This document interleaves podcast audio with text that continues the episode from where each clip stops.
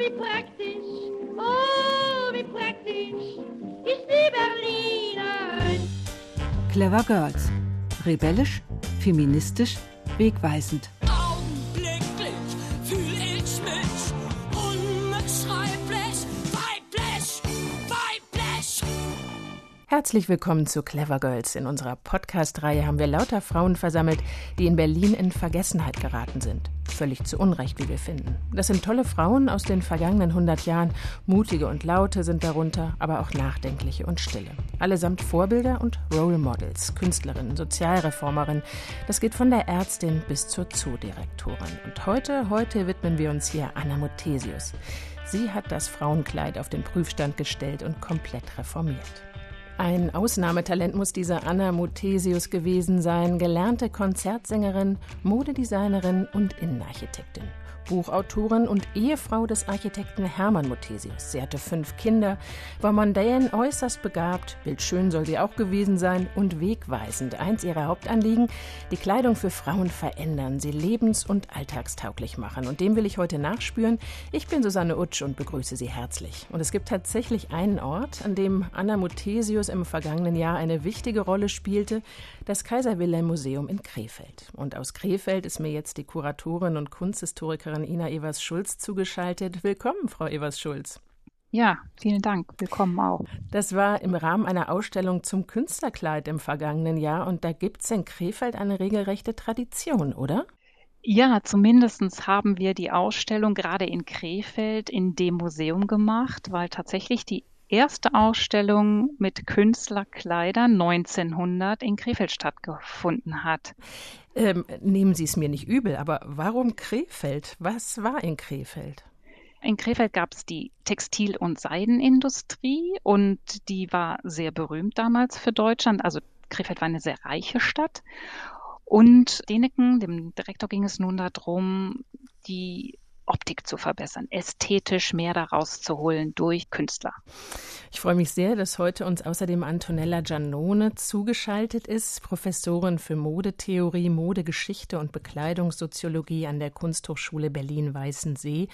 Auch Sie sitzen wegen der Pandemie leider nicht bei mir im Studio, Frau Giannone. Herzlich willkommen. Hallo, guten Tag. Mir kommt sehr früh vor, dass es in Krefeld schon im Jahr 1900 eine Ausstellung zu modernen Damenkostümen und Künstlerentwürfen, so hieß das damals, dass es die da schon gab. Frau Giannone, gab es das sonst schon mal in Deutschland vorher? Nicht, dass ich wüsste. Also ich, die äh, Ideen zur Reformierung der weiblichen Kleidung sind schon älter, aber ich glaube, das ist schon sehr revolutionär gewesen, ne? diese Ausstellung jetzt ganz am Anfang des Jahrhunderts zu gestalten. Anna Muthesius, vor gut 150 Jahren wurde sie im Harz geboren, am 12. August 1870. Und bevor wir uns jetzt angucken, was sie denn eigentlich für ein Kleid entworfen hat in diesem ganzen Kontext, was war sie denn für eine Frau? Wie sah sie aus? Gibt es da Aussagen? Wissen wir was von fünf Kinder hatte sie ja vielleicht von ihren Kindern oder von anderen Zeitzeugen? Ich bin sehr über dieses Buch so fasziniert von Anna Muthesius. Sie hat ein Buch publiziert und in diesem Buch sind auch Abbildungen von ihr drin, also Fotos von ihr drin. Und das Interessante ist, dass man ja zu dieser Zeit vor allen Dingen Schwarz-Weiß-Fotos hat. Das heißt, ich kann sagen, sie hat dunkle Haare, sie hat lange Haare, die sie über dem Kopf zusammengebunden trägt. Und wenn man diese Schwarz-Weiß-Fotos hat, sieht man natürlich ihre Kleider, die sie trägt, vor allen Dingen ihre eigenen Kleider, die ja von ihr selbst entworfen sind. Und die sind in der Regel aber in Schwarz-Weiß. Und nur eine kleine Beschreibung gibt uns Aufschluss darüber, wie sie überhaupt ausgesehen haben. Welche Beschreibung ist das denn? Denn das würde mich ja interessieren. Das Buch, das Sie meinen, ist genau dieses Buch, das Eigenkleid der Frau, glaube ich, oder? Dass Sie genau, das mhm. ist das Eigenkleid der Frau, ein Buch, das ja entstanden ist 1903 auf der Basis eines Vortrages, den sie eben in Krefeld gehalten hat.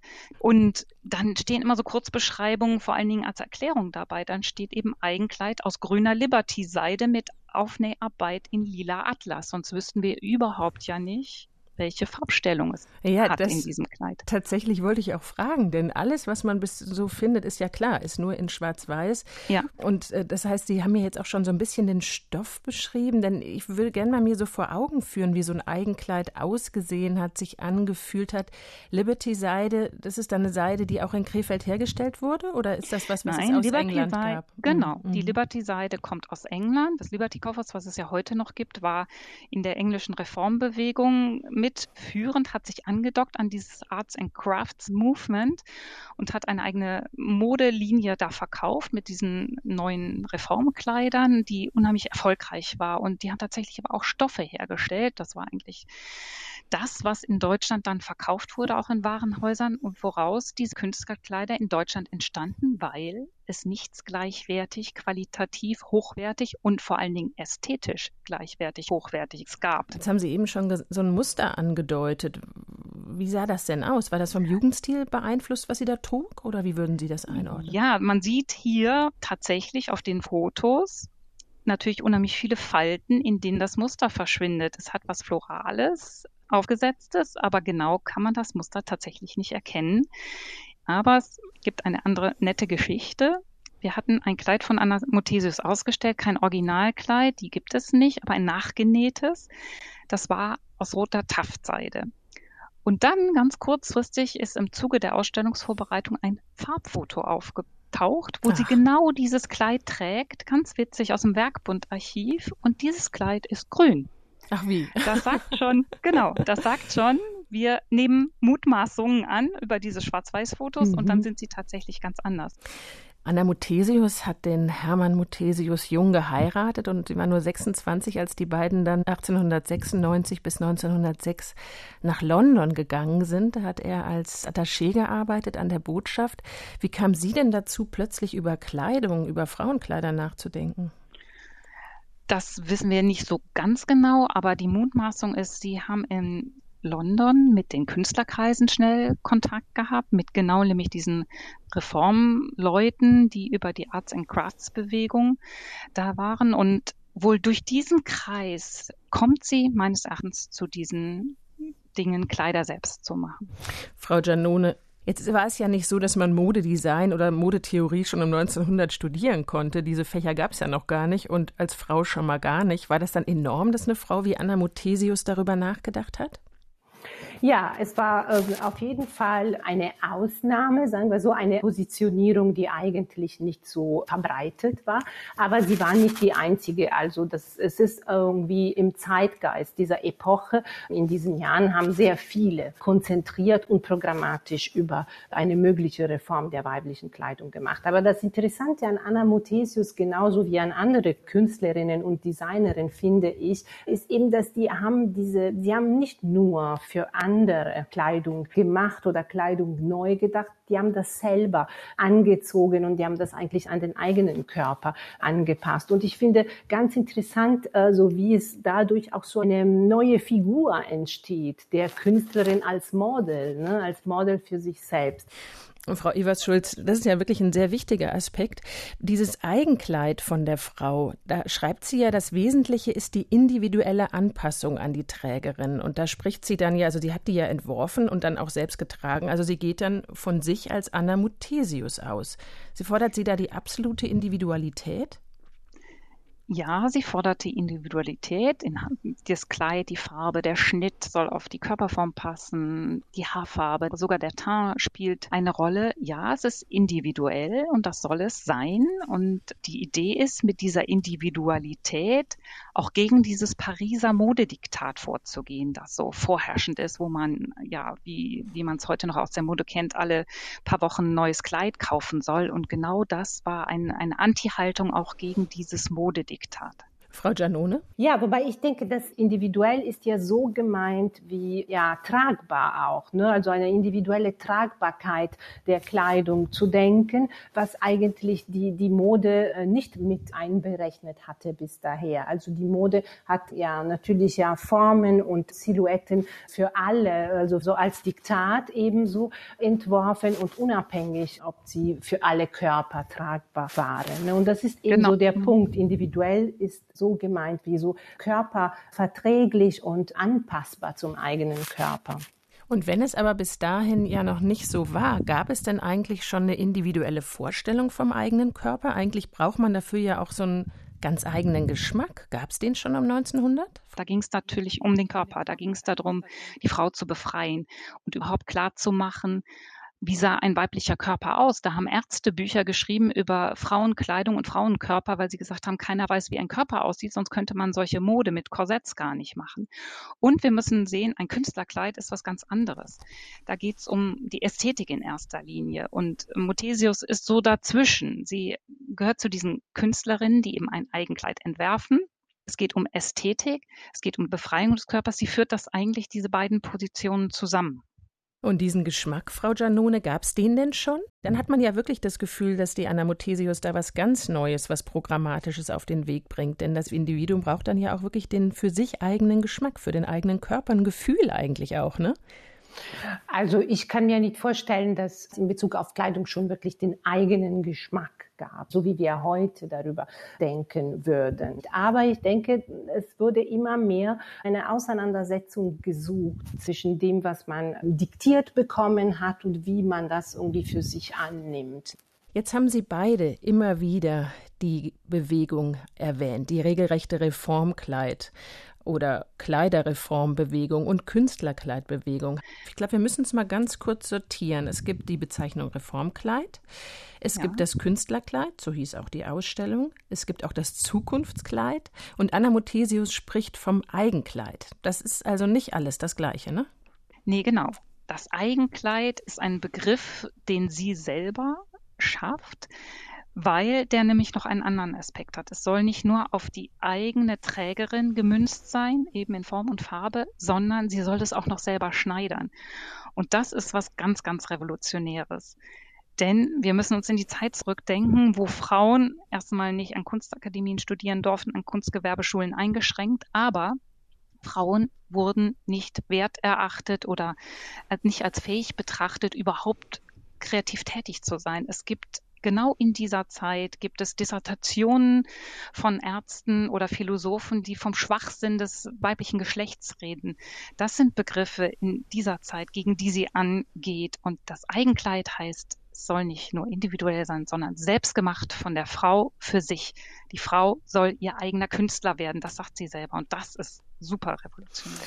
Also sie findet da so eine, eben tatsächlich etwas ganz Eigenes, Sie nimmt das Reformkleid, macht es zum Künstlerkleid und macht dann die Frau noch zu ihrem eigenen Künstler. Aber da müssen wir kurz mal sagen, das Reformkleid wollte ja schon die Abschaffung des Korsetts, oder? Genau, das Reformkleid wollte unbedingt und nichts anderes als die Abschaffung des Korsetts, das Leichtermachen der Stoffe. Die Kleider haben ja sieben Kilos gewogen, es waren Massen von Unterröcken, es war das Korsett, es waren ja viele Dinge, die da nicht gut liefen und auch die Anbindung an die Hüfte und diese Reform ging ja von, von dem weiblichen Körper aus. Das Kleid hat sich total verändert. Das Korsett war weg, die Kilo, vielen Kilos waren weg. Das Kleid wurde an den Schultern aufgehängt, wo es stabiler lag und nicht so schwer war. Also die Frauen trugen nicht mehr Kilos von Kleidern.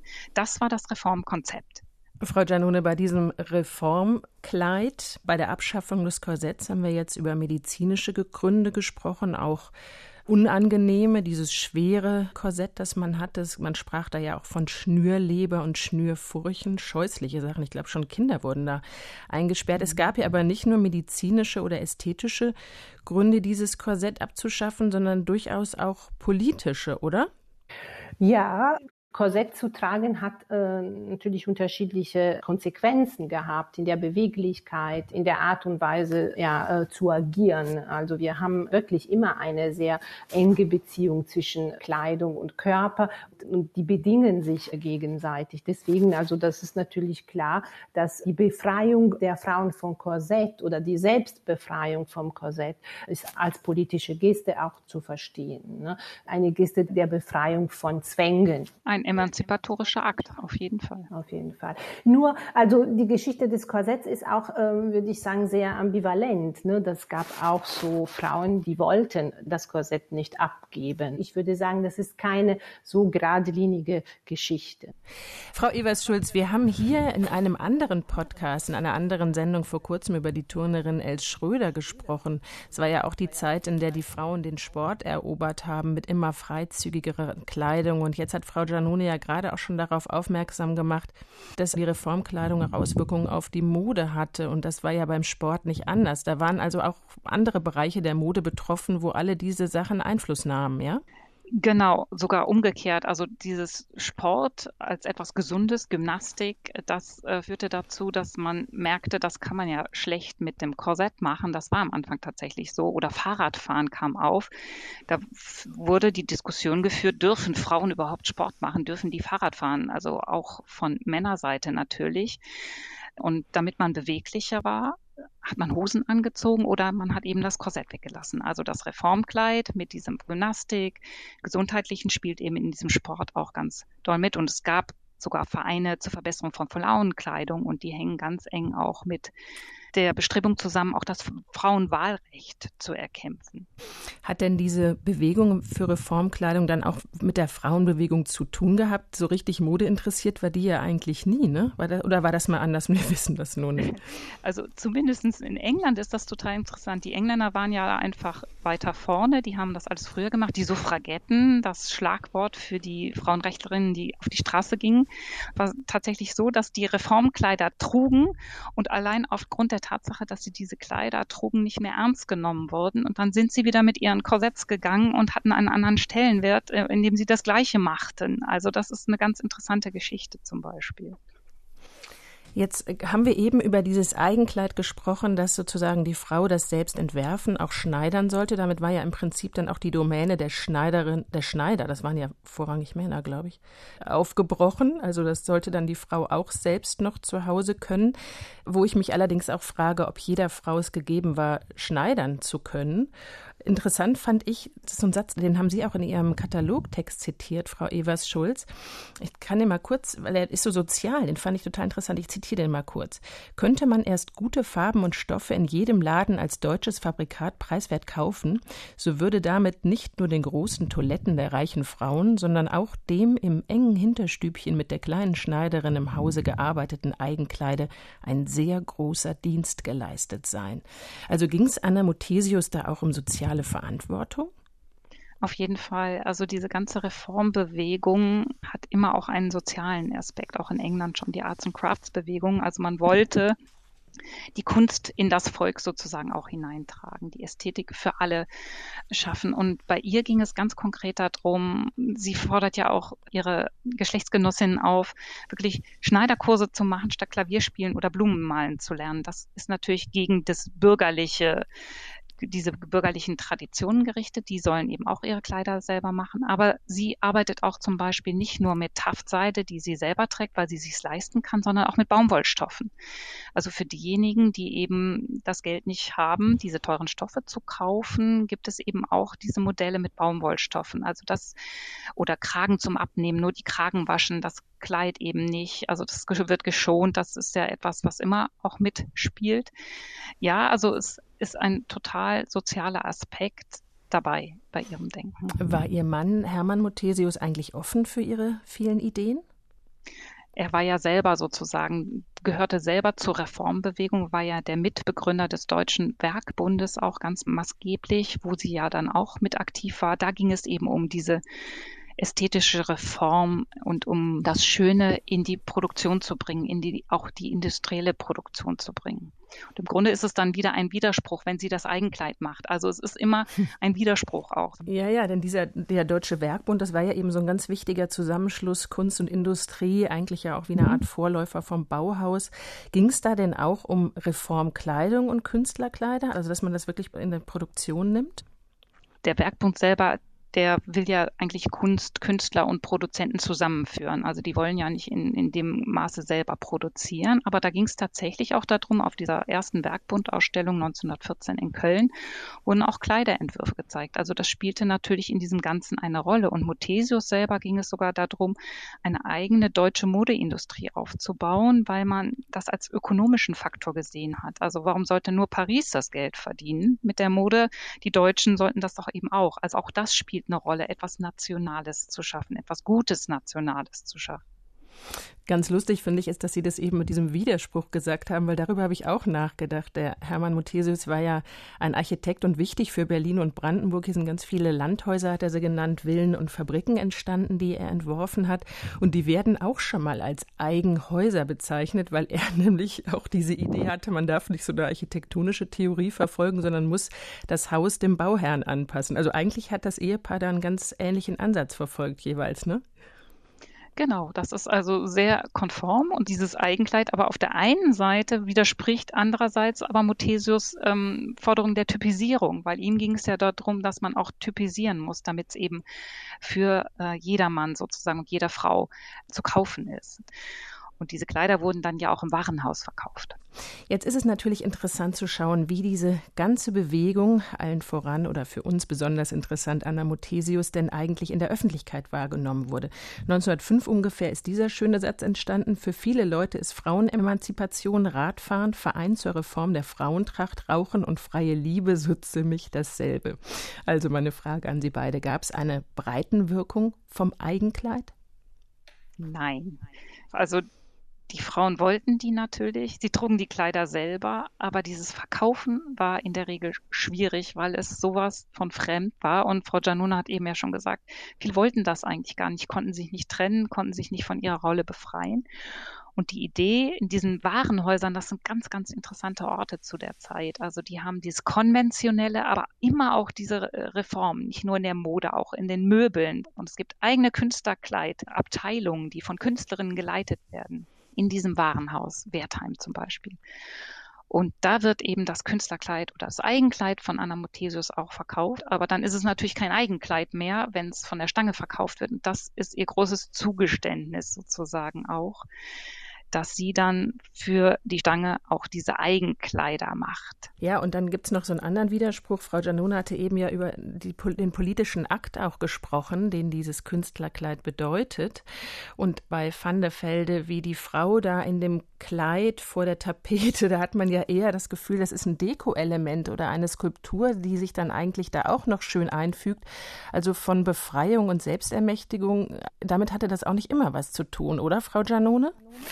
Also ich meine, Anna Muthesius, und es gibt natürlich auch andere, ähm, haben das versucht auch so, sagen wir so, aus eigener Regie und aus eigener Perspektive zu machen. Aber diese Reformbewegung war natürlich auch sehr stark männlich geprägt. Ne? Und die Idee, die Frau zu befreien, die, die Kleidung der Frau zu reformieren, ist auch natürlich aus einer männlichen Perspektive ähm, hervorgegangen auch. Wie wichtig war es denn für eine Frau wie Anna Muthesius, die sich ja sicher auch als Künstlerin versteht, verstanden hat, sichtbar zu werden. Also durch diese Mode nach außen zu treten. Die hatte ja eigentlich dafür gar keine Vorbilder, ne?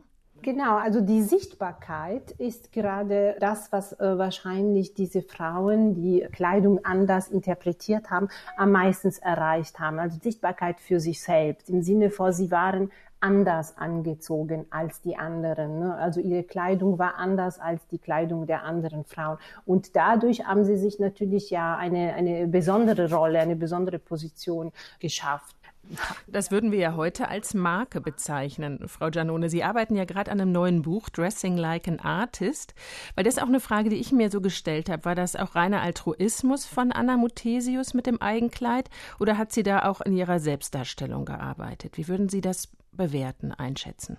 Ähm, diese zwei Komponenten müssten sich nicht unbedingt ausschließen. Ne? Das ist eigentlich oft der Fall, eben dass politische Stellungnahmen und politische Auseinandersetzungen eigentlich von der eigenen Biografie von sich selbst kommen, aber dann auch so für andere da äh, sein können. So verstehe ich eben so diese Modelfunktion. Ne? Also wir sind gewöhnt ähm, mit dieser Idee, dass Model führt das, was andere gemacht haben und die ist einfach da so eine Art Mannequin, während ähm, in diesem Kontext Kontext, das Selbstgemachte, die eigene Kreation für sich selbst auch so vorgeführt wird und für andere wird. Natürlich mit dieser, mit dieser doppelten Bedeutung. Und mhm. natürlich hat sie sich selbst dadurch äh, mhm. identifiziert. Wenn wir jetzt ein Resümee ziehen wollen, was waren denn wichtige Impulse und an welcher Stelle war sie eben vielleicht wegweisend, Anna Muthesius? Was würden Sie festhalten? Vielleicht sind das ja auch verschiedene Aspekte. Frau Evers-Schulz. Einmal dieses Individuelle, was eine Ablehnung dieses Pariser Modediktats war. Dann zu fordern, dass in Deutschland selber gute, preiswerte Stoffe hergestellt werden, die eben Basis für dieses Kleid sein können, damit eben eine breite Masse das tragen kann. Und was für die heutige Zeit, glaube ich, ist, dass man also wirklich die Persönlichkeit zum Ausgangspunkt macht und seine eigene Idee weitertragen kann. Frau Giannone, hat sie damit das Modeverständnis entscheidend geprägt?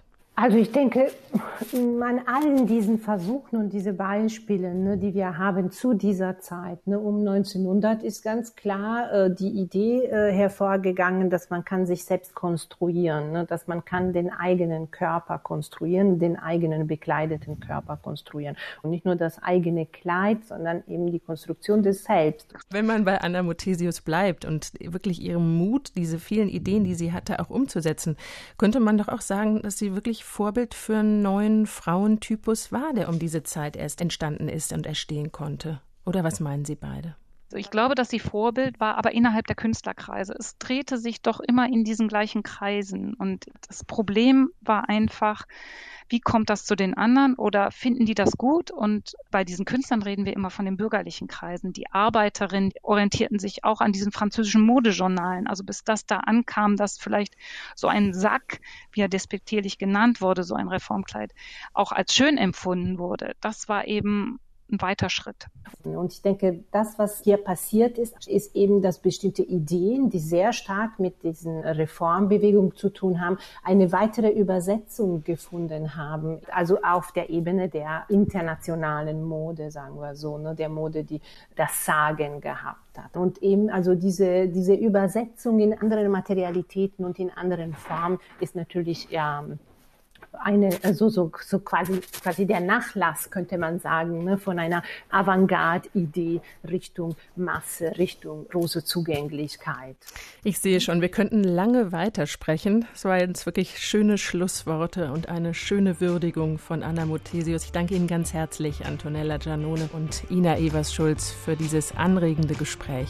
Was sich da in Sachen Frauenkleidung vor 120 Jahren bewegt hat, ist wirklich enorm und mittendrin diese erfinderische und mutige mutige Anna Muthesius mit ihrem Eigenkleid. Sie finden die gesamte Clever Girls Reihe in der ARD Audiothek oder über iTunes und da kann man auch gleich die ganze Reihe abonnieren. Ansonsten stehen die Clever Girls natürlich auch auf RBB Kultur. Ich bin Susanne Utsch, machen Sie's gut.